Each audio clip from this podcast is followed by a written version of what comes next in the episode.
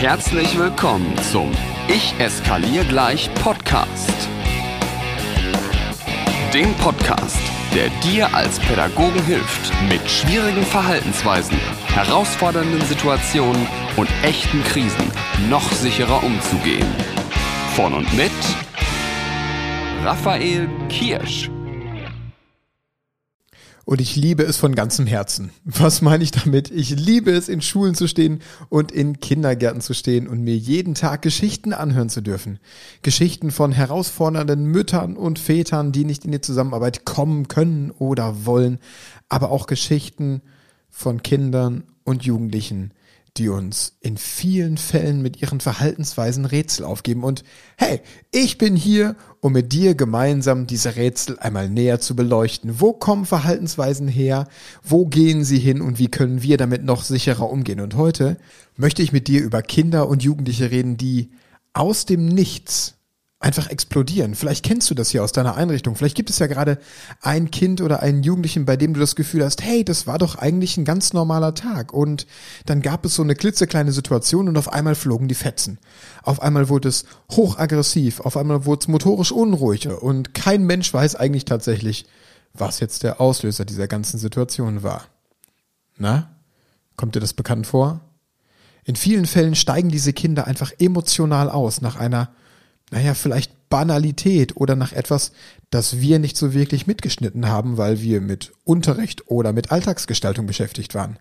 Vielleicht sagst du ja auch, ja, das kenne ich, aber bei mir geht dieses eine Kind nicht über Tische und Bänke und wird extrovertiert wild nach außen hin impulsiv, sondern es richtet seine ganze Energie, die es hat, auf einmal gegen sich. Es wird autoaggressiv. Es gibt ja Kinder und Jugendliche, die fangen gerade in solchen Situationen aus Banalitäten heraus an, den Kopf gegen die Wand zu hauen, aufs Tisch, auf den Tisch zu schlagen, sich zu kratzen und zu beißen, sich selbst auszuschimpfen. Also all die Wut oder all die Emotionen, die es auch immer in der Situation sein mögen, werden auf einmal gegen sich selbst gerichtet. Und wieder andere werden nicht extrovertiert wild, sondern die verschwinden so im Nichts. Die sind auf einmal nicht mehr präsent, die sind weggeträumt als würden sie sich an einen anderen Ort beamen. Also diese drei Möglichkeiten gibt es in der Regel. Auf einmal wird es wild, auf einmal geht die Energie gegen sich oder die Kinder fangen an, unterm Radar zu fliegen. Wie ist das denn mit deinem Kind in deiner Klasse, in deiner Kita-Einrichtung gerade? Ich, ich bin mir sicher, ich bin mir sehr, sehr sicher, dass dir jetzt gerade ad hoc mindestens ein Kind einfällt, bei dem eine dieser drei Verhaltensweisen zutrifft. Aber egal welches ist, was diese Kinder eint, ist, dass sie ab einem gewissen Punkt ein Level überschreiten, an dem sie emotional aussteigen.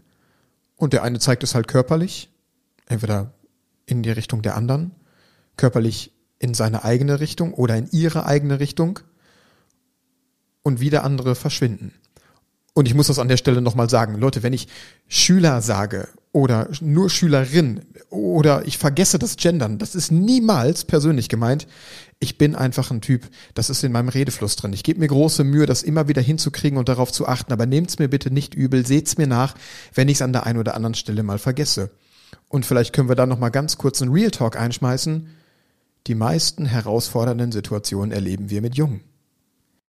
Was ich heute mit dir machen möchte, ist einmal zu schauen, wo kommen denn diese Verhaltensweisen her, beziehungsweise an welchem Punkt kommt denn dieses berühmte und dann kippt es. Weißt du, was ich damit meine? Also ich stehe halt regelmäßig in Seminaren und dann erzählt man mir, ach, der Herr Kirsch oder Raphael, von mir aus gerne immer Raphael, da habe ich diesen einen Jungen und mir nichts, dir nichts passiert, dann und das und das und das und das und auf einmal kippt es. Das ist ja so eine Pädagogenfloskel, ne, die uns genauso wie der will ja nur Aufmerksamkeit, ah, komme ich in einer späteren Folge zu, was ich damit meine und warum dieses Ah. Also, und dann gibt es diesen berühmten und dann kippt es Moment. Deswegen möchte ich mit dir heute einmal schauen, woran du den erkennst, damit du ihn rechtzeitig erkennst und zukünftig präventiv so handeln kannst, dass die Kinder nicht mehr emotional aussteigen. Und wenn ich von die Kinder rede, dann möchte ich mit dir einfach der Einfachheit halber heute einmal zwei verschiedene Kindertypen gemeinsam mit dir festlegen. Ich weiß, ich weiß, ich weiß. Es gibt unzählig viele Typen. Und die unterscheiden sich in so vielen Dingen. Und da könnten wir so differenziert reingehen. Aber das ist manchmal gar nicht hilfreich. Ich möchte mit diesem Podcast auf Impulsebene mit dir arbeiten. Und deswegen möchte ich es runterbrechen. Ja, ich weiß, es gibt viel, viel, vielschichtigere. Viel, viel, vielschichtigere Kinder? Naja, du weißt, was ich meine.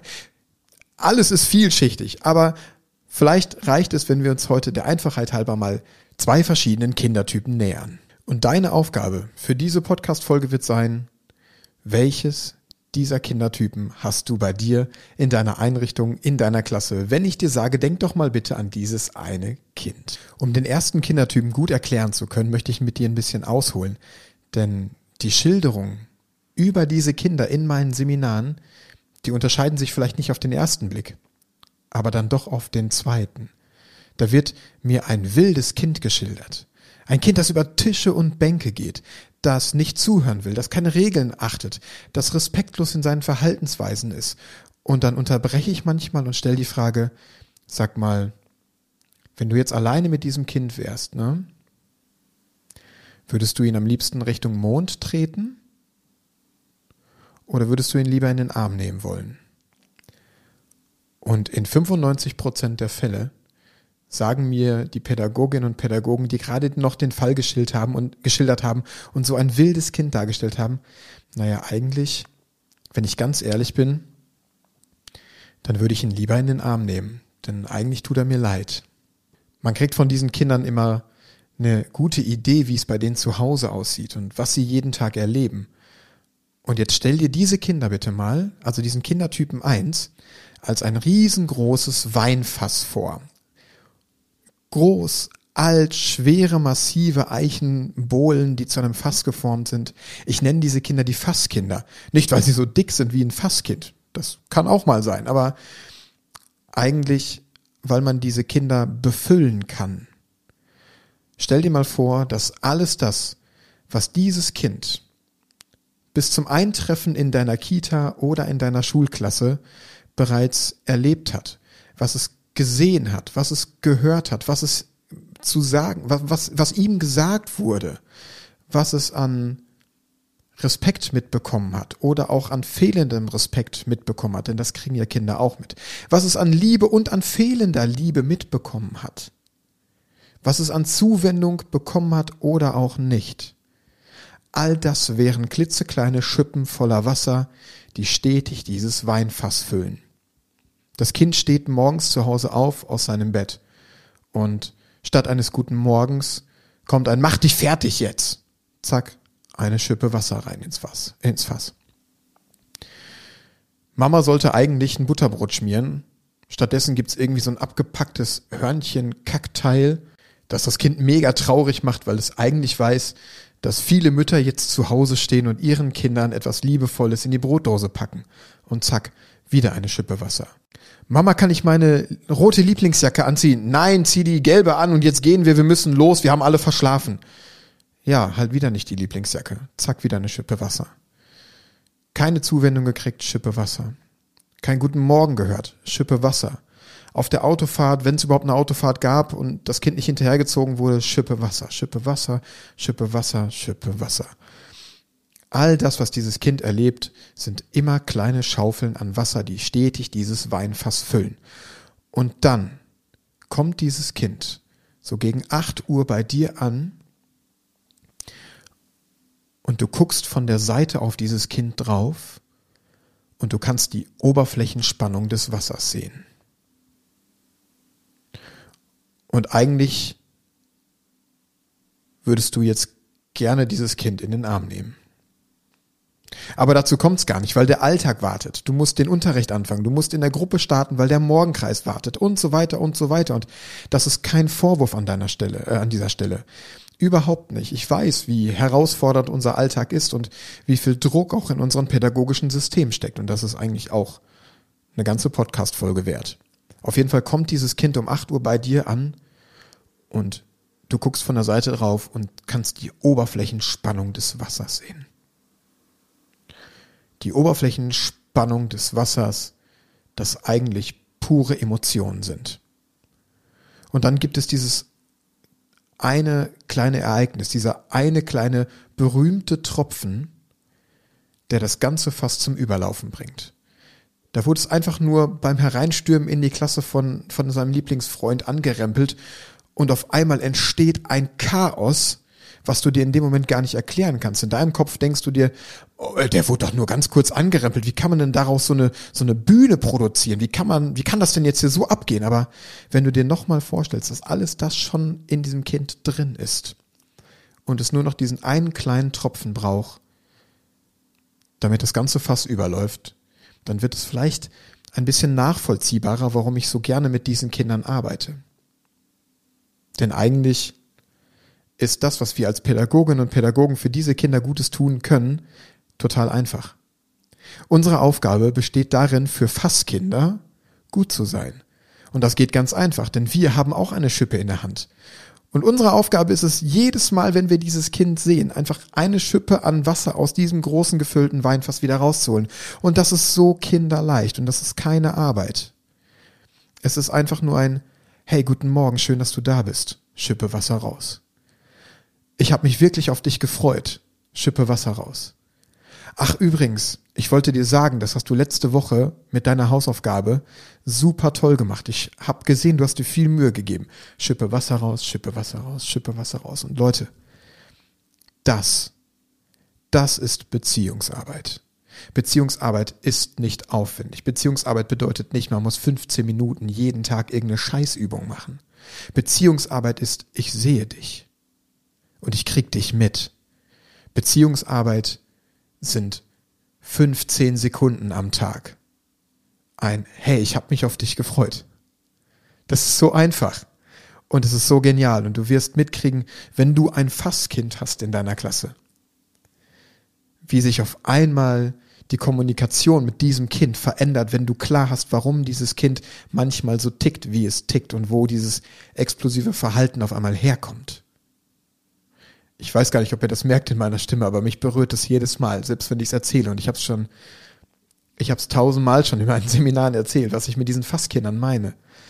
Aber das sind die Kinder, die einem eigentlich leid tun. Und unsere Aufgabe ist es, durch minimalste Zuwendung einfach jedes Mal eine klitzekleine Schippe Wasser an, äh, aus diesem Fass rauszuholen, damit es nicht überläuft. Zu diesen Kindern kann man hingehen, in so einer Stillarbeitsphase und einfach mal hinhocken, Augenhöhe herstellen, auf die Schulter tippen und nichts sagen. Bleib einfach nur mal eine Sekunde daneben. Halt das mal aus. das wünsche ich dir von ganzem Herzen, dass du das hinkriegst. Okay. Jetzt aber zum Kindertypen Nummer zwei. Der ist nämlich ein bisschen anstrengender. Und zugegeben auch nicht so emotional. Die zweiten Kinder, die nenne ich Plankinder. Die haben nämlich irgendwie immer so einen Plan. Also die haben jetzt nicht zu Hause mit Zettel und Stift da gesessen und ihre kleinen Schandtaten geplant. Nein, das meine ich nicht. Ich meine damit, dass alles das, was diese Kinder machen, einer gewissen Struktur und einer gewissen Regelmäßigkeit folgt. Ich möchte dir ein paar Beispiele machen. Übrigens, egal ob du ein Fasskind hast oder ein Plankind, du wirst nur gut herausfinden, um welches um welchen Kindertypen es sich handelt, wenn du dir Zeit nimmst zu beobachten. Ich habe mal von meinem Pädagogiklehrer damals mitbekommen, Pädagogik ist Arbeit, verdammte Axt. Der hat aber auch gesagt, Pädagogik ist zu 60 Prozent beobachten.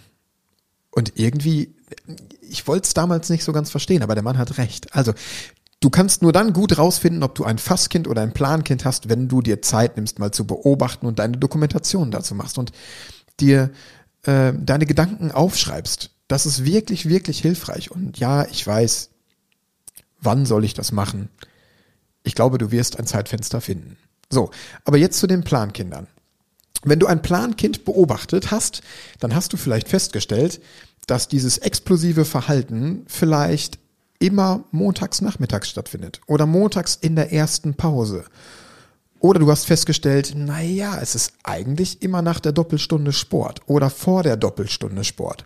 Oder es ist immer, wenn der beste Freund mal daneben sitzt. Oder es ist, wenn Vertretungsunterricht ist. Oder es ist, wenn mittwochs nachmittags die Oma das Kind aus der Kita abholt.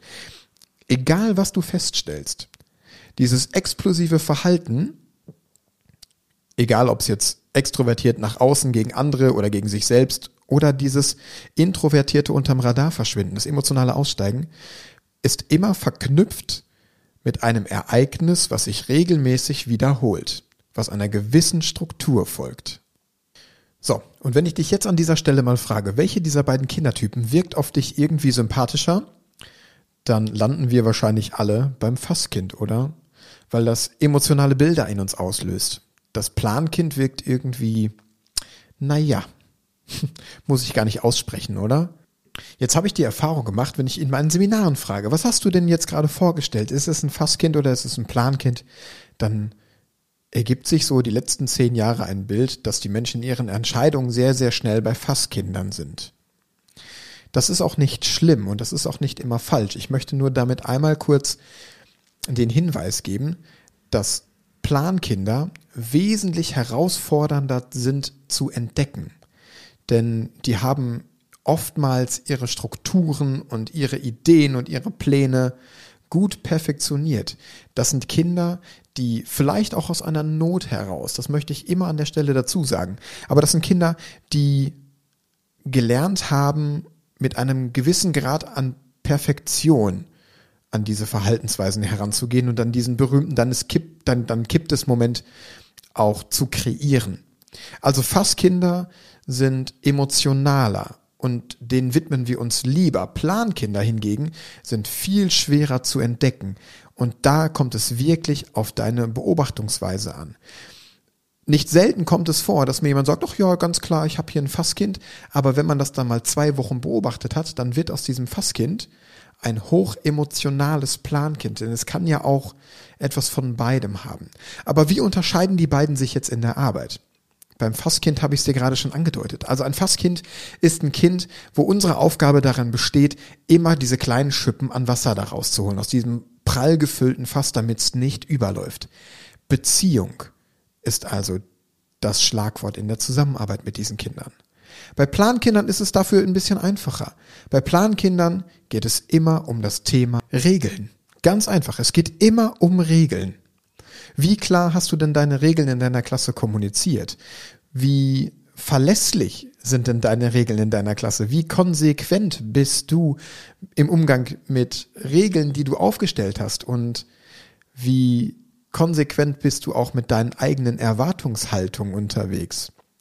Ich habe das schon mal angedeutet, ne? Und wer mich weiß, äh, wer mich kennt, der weiß, wenn ich von Konsequenzen rede, rede ich nie niemals von Strafen, sondern für mich bedeutet Konsequenz auch immer nur Folge aus Handlung. Du hast für deine Handlung die Folgen zu tragen. Im besten Falle natürliche Konsequenzen, die mit der Situation was zu tun haben. So. Ich möchte es bei diesem Gedankenanstoß für dich heute belassen.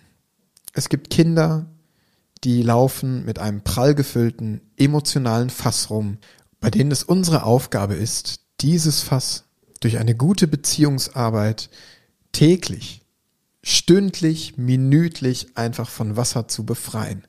Und nochmal an der Stelle. Das ist Beziehungsarbeit, wenn du einfach nur sagst, ich freue mich, dass du da bist und schön, dass du da bist und ich habe gesehen, du hast dir Mühe gegeben. Ganz egal, ob das Kind wirklich was gut gemacht hat oder nicht, ob die Leistung ausgereicht hat oder nicht. Du brichst dir keinen Zacken aus der Krone, ein Kind, was es vielleicht, und jetzt bin ich nur beim Leistungsstand, es vielleicht nicht verdient hat, und das auch in Anführungszeichen, du brichst dir keinen Zacken aus der Krone, dieses Kind zu loben. Ich mache jetzt die Diskussion über Loben nicht auf, ne? aber du weißt, was ich meine, dass man einfach diese Kinder sieht und in ihren Fähigkeiten fördert und seien sie noch so klein, aber das, Leute, das ist Pädagogik und Pädagogik ist Arbeit. Verdammte Axt. Pädagogik ist nicht Unterricht. Das ist was zum Leute auf die Füße treten, ich weiß. Beziehungsarbeit ist nicht aufwendig. Beziehungsarbeit ist, ich knie mich neben das Kind und bin einfach nur da. Das kostet zehn Sekunden. Zehn Sekunden. Jetzt bin ich mal frech, ne? Wer die nicht hat, macht seinen Job schlecht. Und die Plankinder? Naja, bei den Plankindern musst du einfach beobachten und rausfinden und Detektiv spielen. Aber dann kannst du durch eine ganz klare Kommunikation mit einem ganz klaren Konsequenzen Konstrukt im Hintergrund, auf das du dich selber verlassen kannst, weil es vielleicht mit allen Lehrerinnen und Lehrern, die mit diesem Kind zusammenarbeiten, klargezogen ist, dass allgemein gültig im gesamten Kindergarten oder in der gesamten Schule gelebt wird, dann kannst du für diese Kinder richtig gut sein und dafür sorgen, dass sie ihre Fähigkeiten, ihre Ressourcen einfach an anderen Stellen nutzen können, ohne sich vielleicht auch geplant produzieren zu müssen. Wie immer habe ich großes Interesse, deine Gedanken zu dieser Folge zu hören. Am besten funktioniert das über meinen Instagram-Account. Unter diesem Post zu diesem Podcast, lass mir einfach deine Gedanken da und lass uns bitte in einen konstruktiven Austausch gehen. Ich freue mich, wenn dir meine Gedanken aus 15 Jahren Krisen und Krisen- und Konfliktpädagogik wirklich den Alltag leichter machen. Und ich hoffe, ich habe das auch wieder mit dieser Folge geschafft. In dem Sinne wünsche ich dir gutes Umsetzen und lass dich nicht ärgern. Schon gar nicht von mir.